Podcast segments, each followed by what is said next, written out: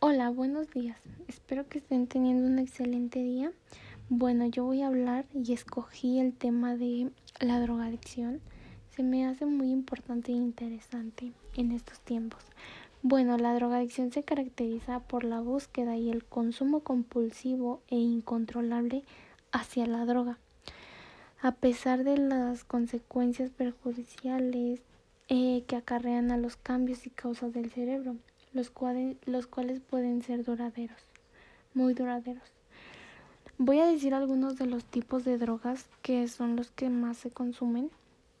Em, la marihuana, la cocaína, los inhalantes, el alcohol, el tabaco, los tranquilizantes, las anfetaminas, el éxtasis, el LSD, la heroína, el cristal, el GHB, como entre otros.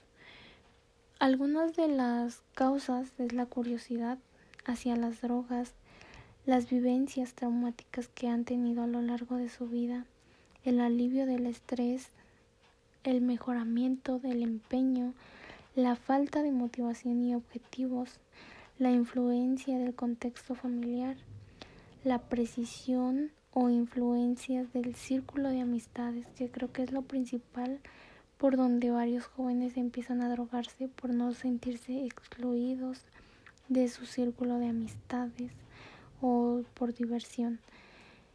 Y también una de las más importantes creo que es las vivencias traumáticas que han tenido con su familia o con algunos algunas relaciones para no para no sentirse mal.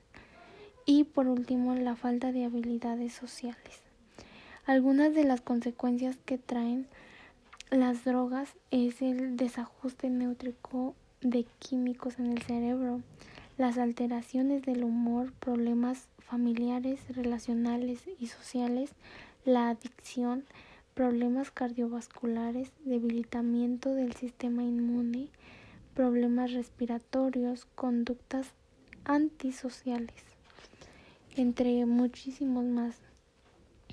Bueno, algunos de los problemas más comunes es la ansiedad y el insomnio. Es muy habitual para las personas que, se, que consumen drogas con frecuencias sufrir de ansiedad y alteraciones en el sueño. El aislamiento es una de las consecuencias directamente en las drogas. Y eso es todo.